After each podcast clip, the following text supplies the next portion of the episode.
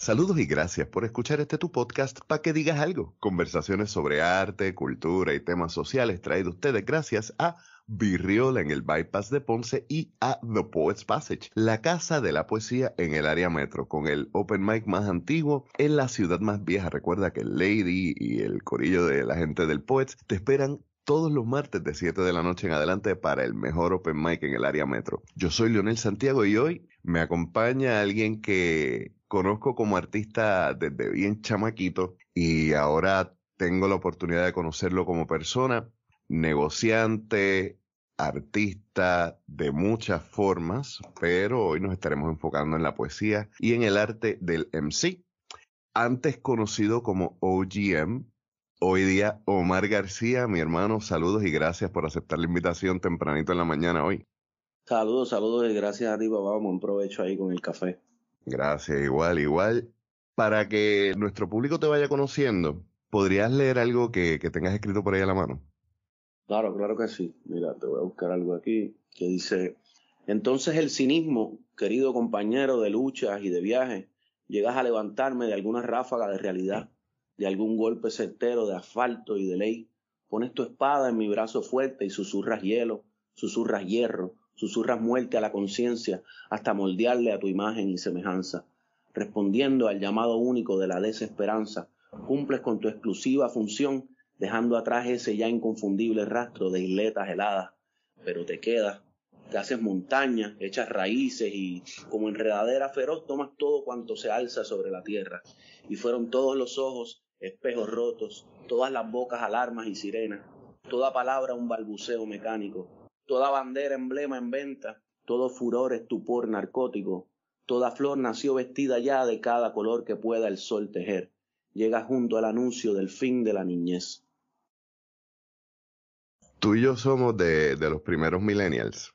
Así mismo, en la, en la, frontera, en la frontera. Exacto, tú, tú eres Gen X, ya yo soy, yo sí soy millennial, yo nací en el 81, tienen dos añitos más que yo, pero tú y yo nacimos en, en una época liminal, una época de, muchas transiciones donde se estaban rompiendo no solamente tradiciones, sino muchas formas de pensar y muchas formas de ver el arte y de ver el entretenimiento desde la estética, la ropa, la música. Y nosotros nos criamos en el tiempo donde nace el rap y en Puerto Rico el reggaetón, pero antes del reggaetón, eso, eh, el reggaetón vino en los 90, pero mm, eh, a mitad de los 90, pero nosotros cuando chamaquitos lo que escuchábamos era rap y reggae. Sí, señor. Sí, señor. Yo nazco en el 79, que, que sí es un año así súper súper emblemático. Y mucha gente... De hecho, Ajá. el rapero 79. Sí, señor, saludos a Freddy siempre por ahí, eso es hermanito de la vida y con quien he compartido también tarima y, eh, cabina de estudio y he tenido ese honor. Pero sí, yo nazco en el 79 y incluso mucha gente le adjudica hasta ese año a veces al nacimiento del hip hop, que nadie, nadie realmente sabe el año exacto, pero sí, finales de los 70, principios de los 80. Y, eh, y definitivamente lo que dice el, el, el, lo que conocemos como reggaetón hoy en día, nosotros lo conocíamos como rap y reggae, porque aquí realmente luego de la llegada del hip hop en inglés, lo que conocíamos era los discos de la calle que tuviese Vicos y grabados por ahí, y entonces pues le seguían Bruli, eh, Rubén, eh, estaba Piro, estaba Lisa, estaba eh, de, ahí vino Prime Records con, con Our y toda esta gente, y, Rubén también, perdóname, y Vico también, pero... que, en ese tiempo también estaba como que rap y reggae, pero también estaba el meren rap, para ese tiempo playero en realidad lo que estaba tocando era más música electro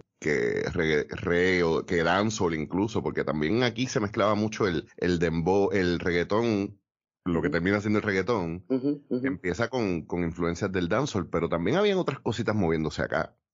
Yo, mira, la, la manera en que yo lo recuerdo es que, o sea, en mi caso, yo yo escuchaba desde muy pequeño, yo, yo, estaba en la música desde muy pequeño, ¿verdad? Yo antes de descubrir el hip hop, yo había, en, en, una iglesia que yo iba con mi familia, yo había tenido, pues, como, como dirían los cristianos, la bendición de, de, tener una persona que me descubrió como, como, pues, ha habido seguidor de la música desde muy pequeño y vio talentos en mí y sin ningún costo, pues me enseñó algo de teoría y solfeo, algo de piano, intentó guitarra, pero esa yo no tuve paciencia.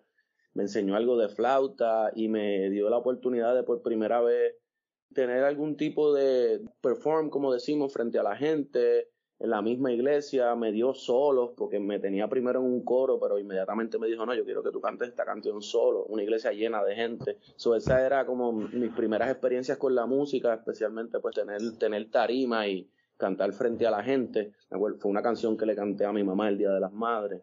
Y, apenas yo tenía 7, 8 años en ese momento. So, eh, ese fue mi primer acercamiento a la música de manera directa de yo pues, poder participar y aprender algo. Ya luego de ahí yo, yo escuchaba todo tipo de música, especialmente rock, por vía de mi hermano mayor. Tengo un hermano que es tres años mayor que yo. Y me, encantaba el rock todo y todo, todo tipo de rock, especialmente eso que le llaman el, el, hair, como los hair bands de los 80 y esas bandas con mucho spray en, el pelo y ese tipo de cosas. Me gustaban. Fíjate, nada, te lo creo, pero me es bien gracioso imaginarme a alguien que sale que sale de, de la mata de, de, de, los primeros raperos de, de esa cepa del rap y reggae. De esa cepa que, que ya está saliendo el rap y reggae y entrando a lo que es reggaetón. Sí. Y que me digas eso y que me digas, no, yo escuchaba Motley Crue, Poison. Claro, claro, Motley Crue, Poison, Warren, Cinderella, lo que hubiese, mano, hasta Bon Jovi, este, llegué a escuchar yo, yo escondí, a escondidas me iba a escuchar Iron Maiden, porque eso asustaba a mis papás, tú sabes. Eh, me iba a escuchar, incluso Kiss, que no era muy fuerte ni nada, pero que con toda la imagen asustaba también. Me, llegué a escuchar algo de Black Sabbath, este, pero me gustaba mucho Phil Collins y Genesis cuando mi, mi hermano empezó a escucharlo.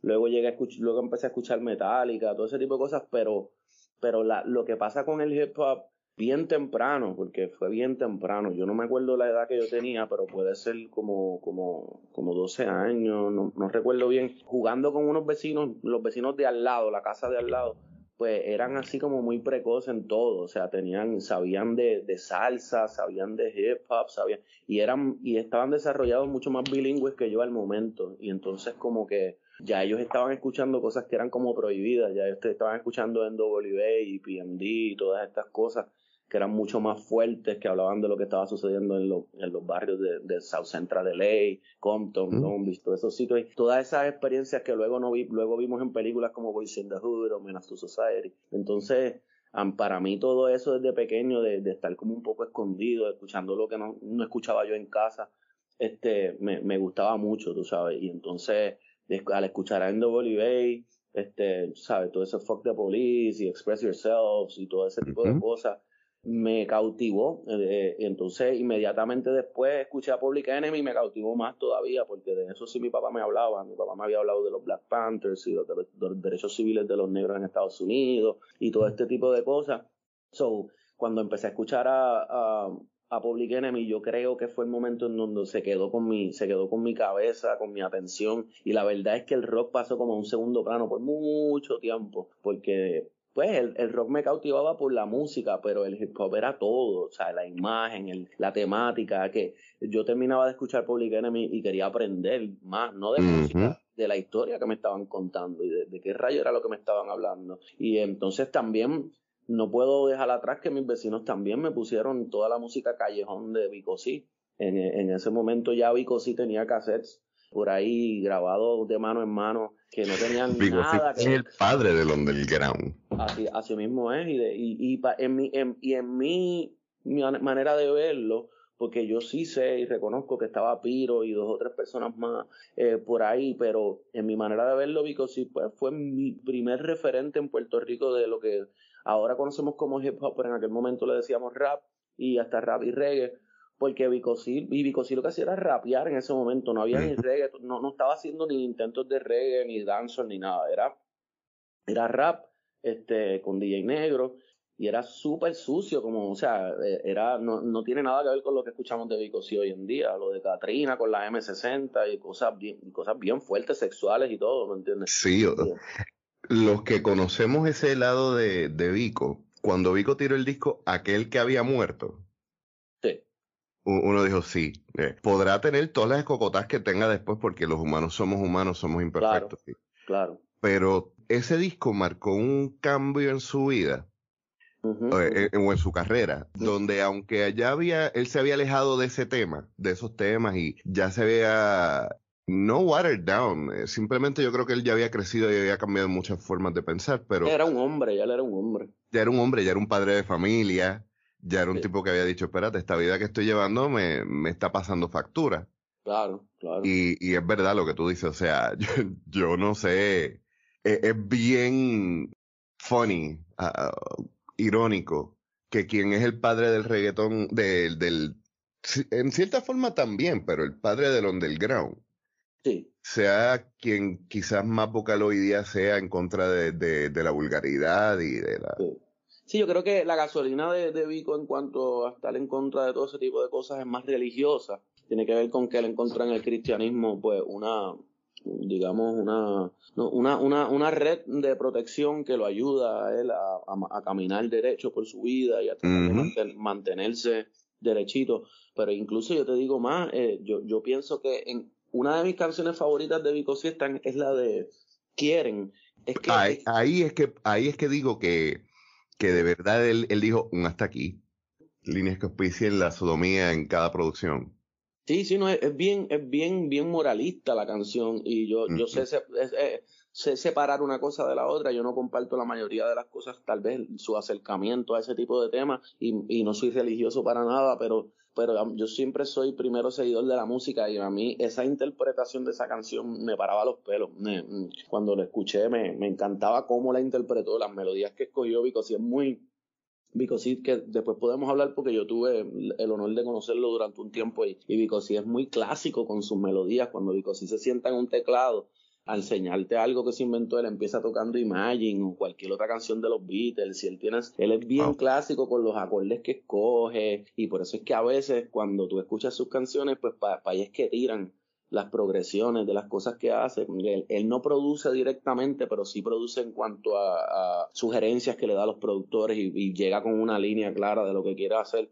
Y, pero sí, Vico, cuando en el momento que yo conozco el hip hop, tan, Vico no era tan diferente a NWA, ¿me entiendes? Era, era y, y podía ser hasta más intenso en cuanto a lo vulgar o lo, o lo sucio o lo que sea, lo fuerte cuando lo único que pues era, era mi ejemplo en español, pero yo conocí el uh -huh. hip hop totalmente en inglés. O sea, y yo me hice fan del hip hop en inglés.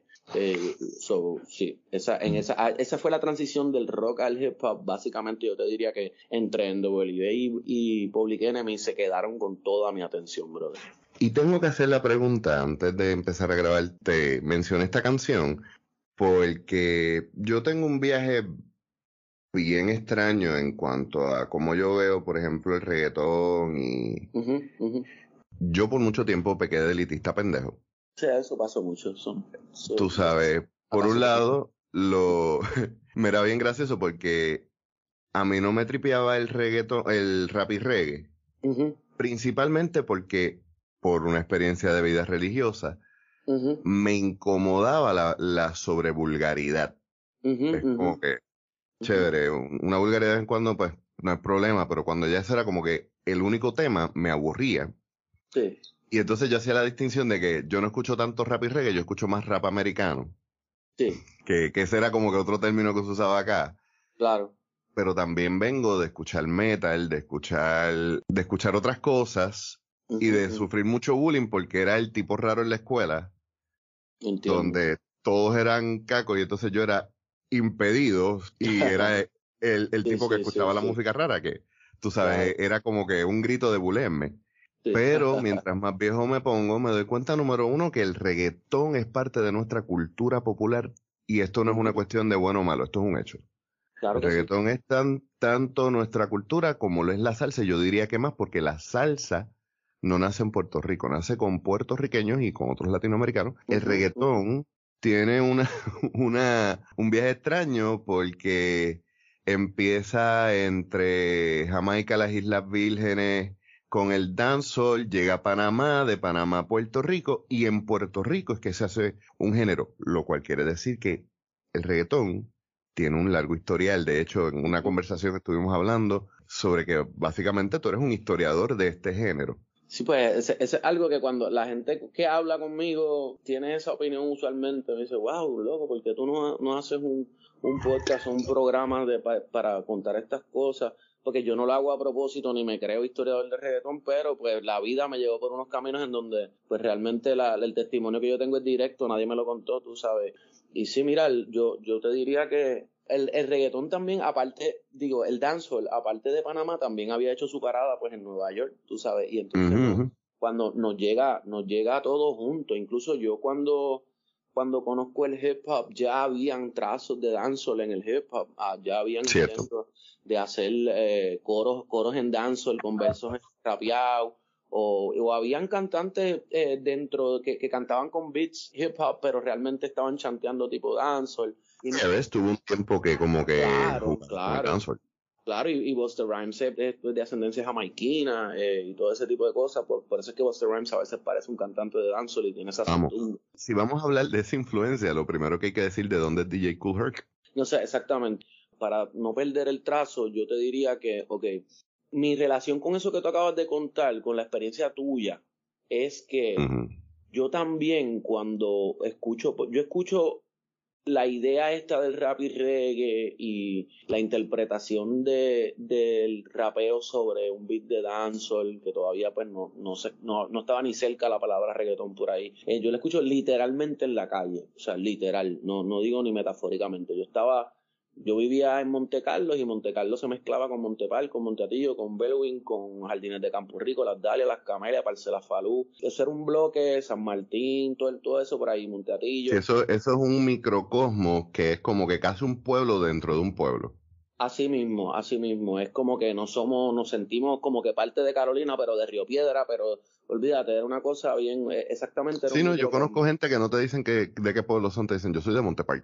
Así, así mismito, así mismito. Y yo me sentía tan de Montepay como de Montecarlo, como de Monteatillo, como, porque realmente, pues mira, cuando muy temprano, muy temprano en mi vida, nosotros, el convito de nosotros nos reuníamos en, en Colimonte, que era nuestro, nuestro centro para pa, pa janguear, para fumar, para jugar básquet, para lo que fuese. Y ya yo, ya yo compraba singles de hip hop en las tiendas en Plaza Carolina y demás, porque te, tenían en el lado B, pues la las pistas.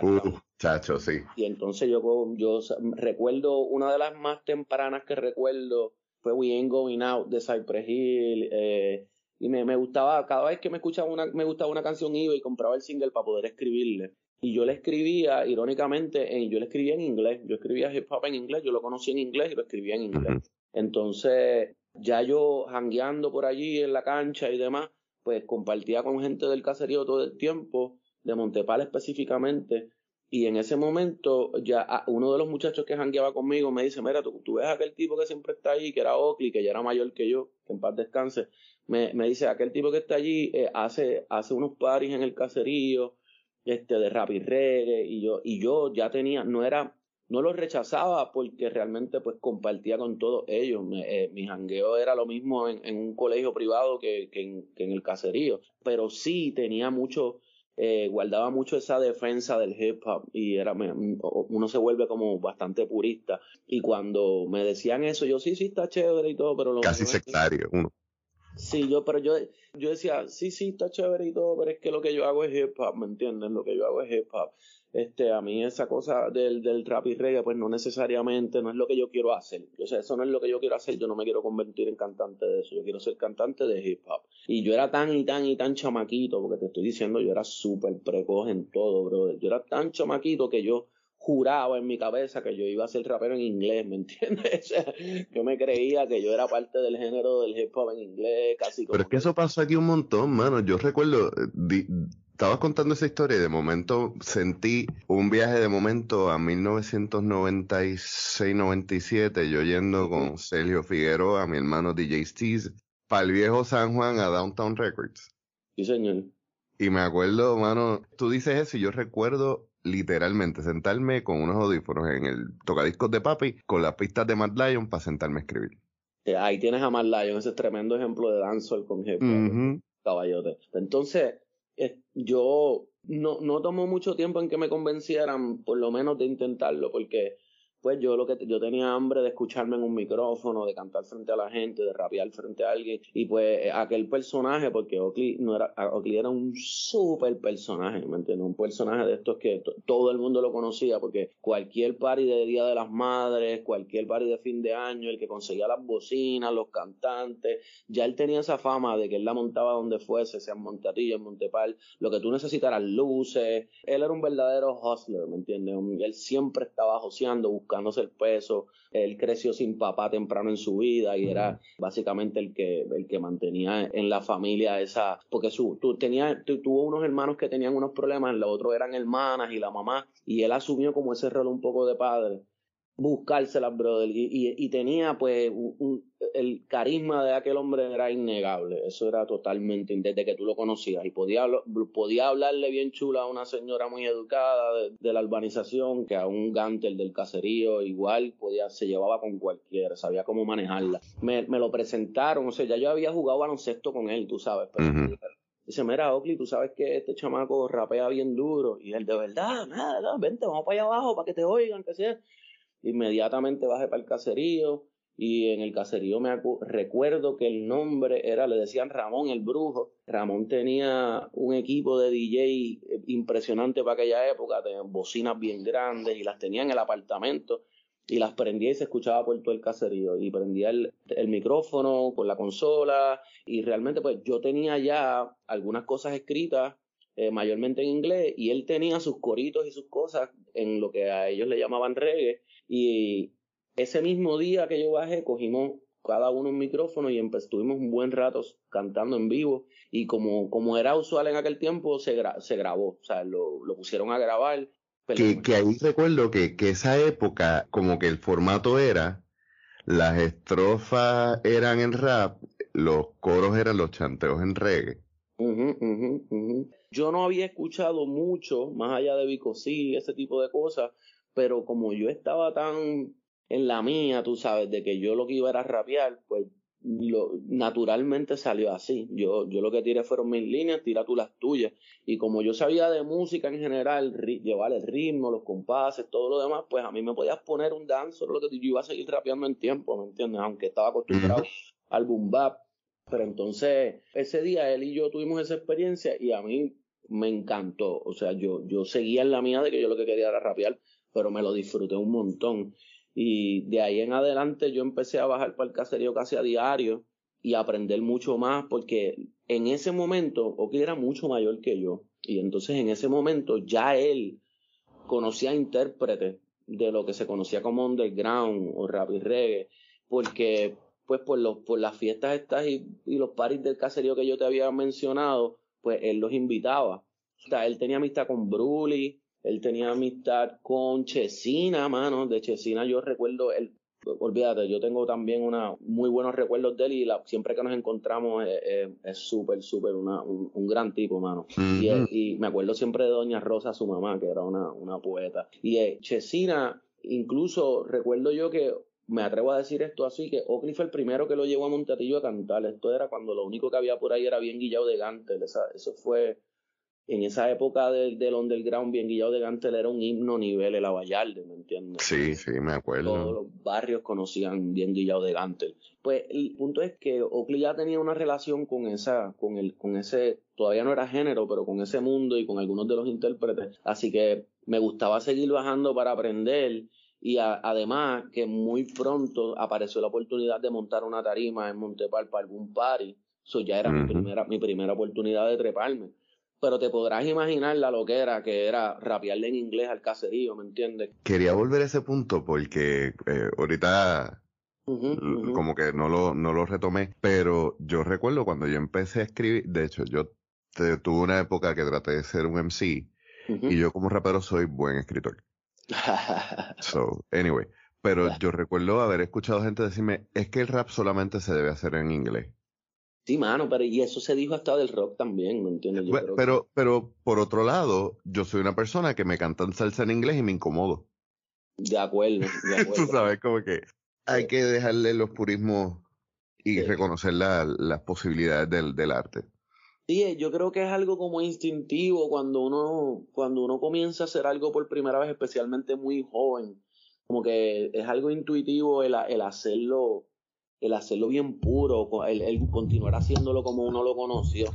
sí, eh, porque es que también, mira, el poeta T.S. Eliot decía, el poeta joven imita, el poeta viejo roba, eh, y con eso es lo que él quería decir, que cuando, cuando tú estás empezando un arte, tú lo que haces es pintar con los referentes que, que tienes como, como tus influencias. O sea, tú vas a coger básicamente remezclar tus influencias y escupirlas. Definitivamente. Pero cuando ya tú has madurado, pues tú vas desarrollando tu voz propia, reconociendo como quieras de dónde salen esas voces y esas influencias, porque no las, no las niegas, no las escondes, simplemente sabes dónde están. Voy, a, voy a dar un salto en el tiempo un momento para, para hacer un ejemplo, para poder darle fuerza también, añadir a eso que tú dices. Yo tengo, tengo un muy buen amigo, que es Willy, el de Cultura Profética y Willy tiene unas historias bien interesantes, y me atrevo a decir esto porque nunca se me va a olvidar. Él me cuenta que cuando él estaba comenzando, su referente vocal y, pues, y como compositor también era pues Silvio Rodríguez en la universidad.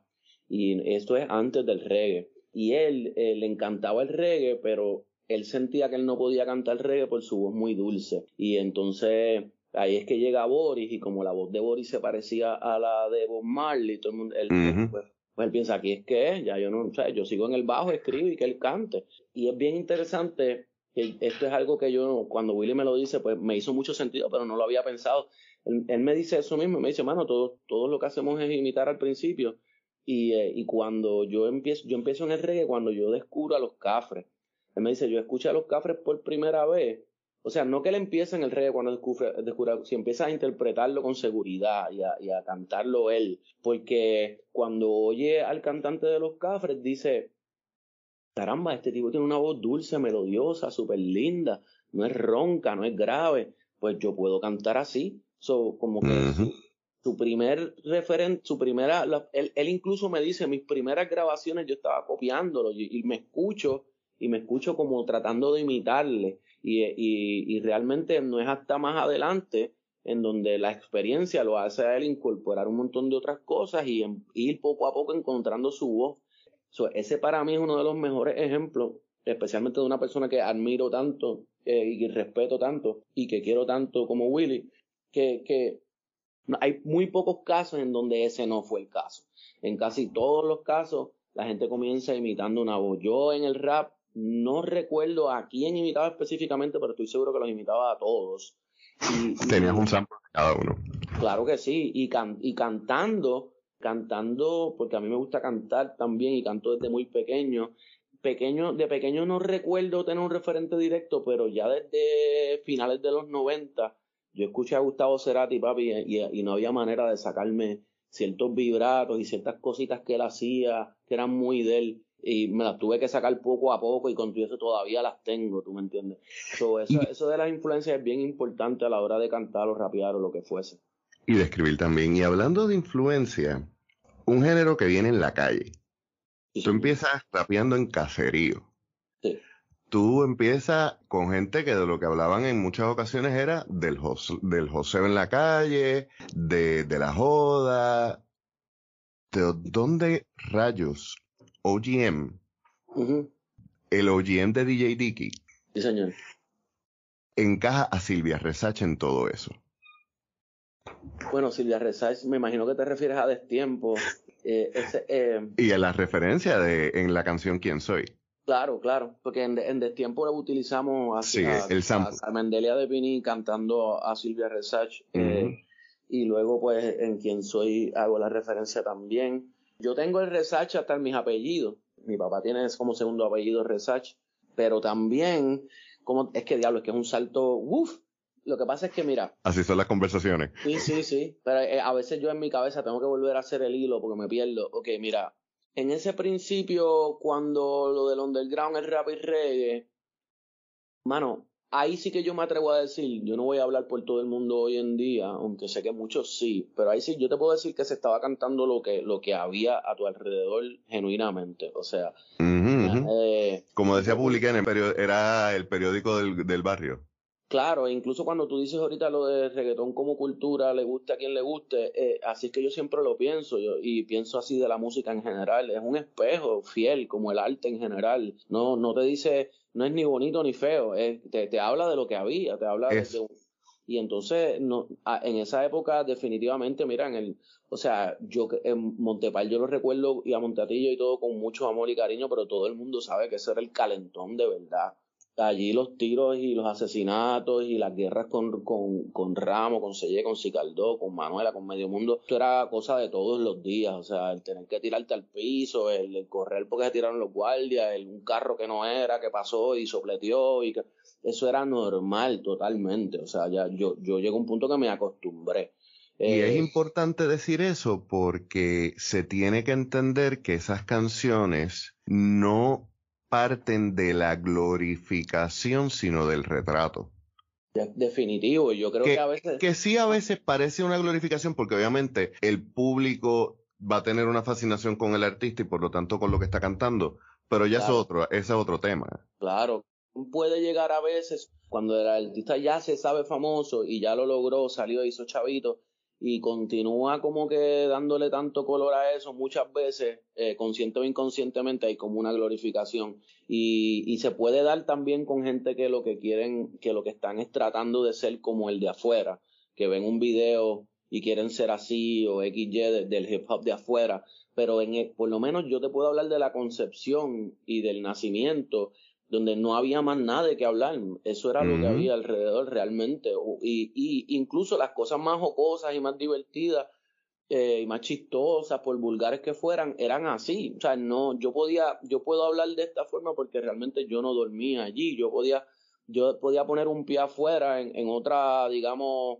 no clase social, pero en otro ambiente de lo que era el Puerto Rico de entonces y tener un hogar eh, con, otro nivel de educación, digamos. Tú te moviste en muchos círculos.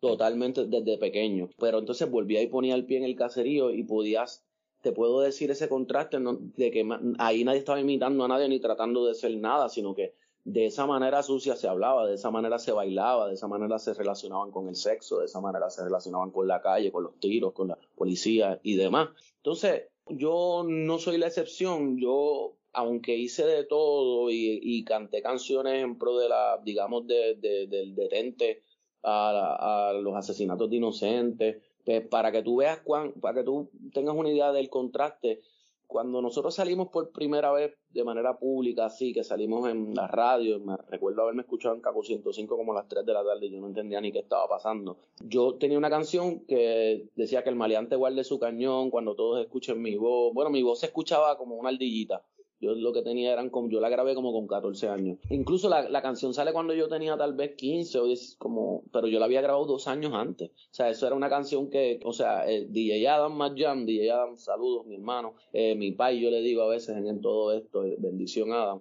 Eh, el país de mucha gente aquí, eh, a DJ Adam es, otro de, de esos seres que se han bandeado desde... Así mismo desde el rap y reggae que empezó y que tiene respeto de la gente más purista aquí de los hip hoppers, porque hasta el corillo de la de el sindicato lo he respetado muchísimo. No, no, no, hay, no, yo no conozco una sola persona que se atreva a, decir nada que no sea lo mejor. de un duro en todo lo que hace, como ser humano, como DJ, como productor, como DJ de Teo Calderón toda la vida como productor de hip hop, como DJ de hip hop, yo lo vi tener batallas con Tony Touch frente a todo el mundo allí en Canóvanas y, no voy a decir tremendo tornamesista. Eso, no, él es tremendo turntablist. Sí, señor. Y, y también, pues, con él fue que yo grabé esa primera vez, que Oakley fue el que me lo presentó. Imagínate, Oakley, Oakley desde Montepal conocía a un DJ de Río Grande. So, imagínate qué personaje era Oakley en aquel tiempo. Y me dice, vamos, vamos, vamos para donde un DJ que yo conozco en Río Grande y vamos a grabar. Pero en aquella época, mis referentes eran, aparte de Playero, mis referentes eran los Chiclin 1. Eh, había un par de cassettes esos por ahí que se pasaban de mano en mano, que esos eran mis referentes y yo dije, bueno, pues también vamos a grabar eso, esto no va a interferir en mi vida para nada, porque realmente aquí no va a pasar nada con esto, esto lo van a escuchar un par de personas de mano en mano y se acabó. Para mi sorpresa, varios años después recibo una llamada que me dice, mira, el disco aquel para el que nosotros grabamos, van a sacarlo en las tiendas, van a sacar un CD, va para la radio y la canción que va para la radio es la de nosotros. Y yo, no, puede ser, tú me estás tripeando. O sea, esto, esto no puede ser. Y era que precisamente uno de los ex cabecillas de Prime Records ya no estaba en Prime Records y se había juntado con Adam. Y eh, eh, no se había juntado, sino que había escuchado lo de Adam y le había ofrecido sacarlo de eh, comercialmente, con las palabras censuradas. Y la canción de nosotros no había que censurarla porque yo lo que estaba hablando precisamente era en contra de la matanza de inocentes. Sí, era la mejor cara.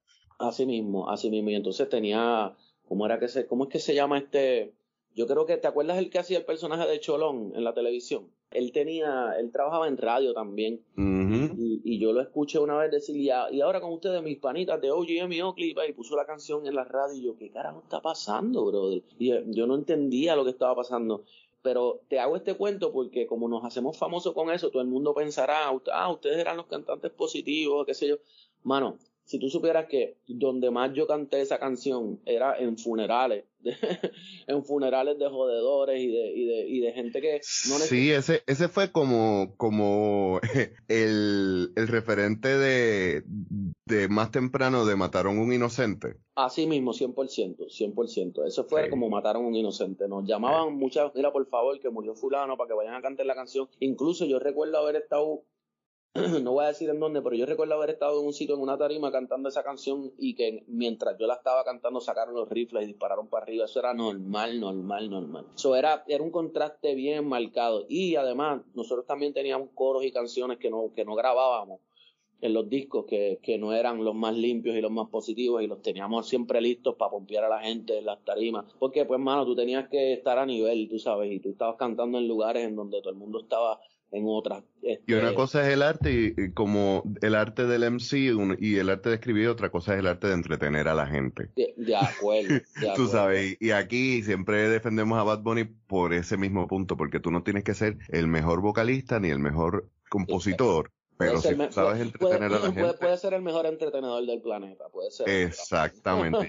y eso es. Y en una sociedad que, que necesita escape urgente, Exacto. Eh, el otro día yo tenía ese pensamiento en la mente, que es como, es como con las drogas, que mientras más para arriba, mientras más difícil se ponga la vida, más drogas van a haber, y mientras más difícil se ponga la vida, más entretenimiento va a haber también. O sea, parece que mucha gente dice, ¿cómo estamos tan pelados y tan jodidos y el choriceo sigue lleno? Brother, eso es bastante fácil de entender, ¿me entiendes? Ese escape, y Bad Bunny llega en un momento, aparte de todo el talento que tiene, pero llega, llega en un momento clave donde la gente necesitaba a alguien como él para picharle a todo y regresar después a la loquera esta, tú sabes. Bad Bunny, voy a hacer esta comparación nada más por joder y para hacer la gente incómoda. Bad Bunny a mí me recuerda en gran medida a los Beatles, en el sentido de que ellos sí fueron buenos músicos. Yo personalmente creo que ellos eran mejor como banda que como músicos individualmente. 100% de acuerdo. Ellos lo que tuvieron fue una serie de golpes de suerte que supieron aprovechar. Aparte, obviamente, del talento. Yo no estoy diciendo que Bad Bunny es tan buen compositor como John Lennon, jamás y nunca, solamente. Pero hay unos, hay unos momentos claves que, hacen al artista. Claro, claro. Que hacen también al artista. Sí, sí, entender, entender qué fue lo que funcionó y saber cómo capitalizar sobre ello, de acuerdo, de acuerdo. Y poder montarte en la ola y no dejarla caer. Eh, eso, eso, eso es bien difícil y hay, hay un sinnúmero de artistas que a nosotros nos encantan que nunca han sabido hacer eso, incluyéndome a mí. O sea, como que cuando uno tiene un golpe, un, un buen momento, a veces uno, sí, sí, esto está chévere, yo sé que a la gente le gustó, pero yo no quiero estar toda la vida haciendo esto, así que, tú sabes, en, lugar de ponerte para, pues vamos a, a capitalizar en este momento para tener una zapata económica y una estructura luego y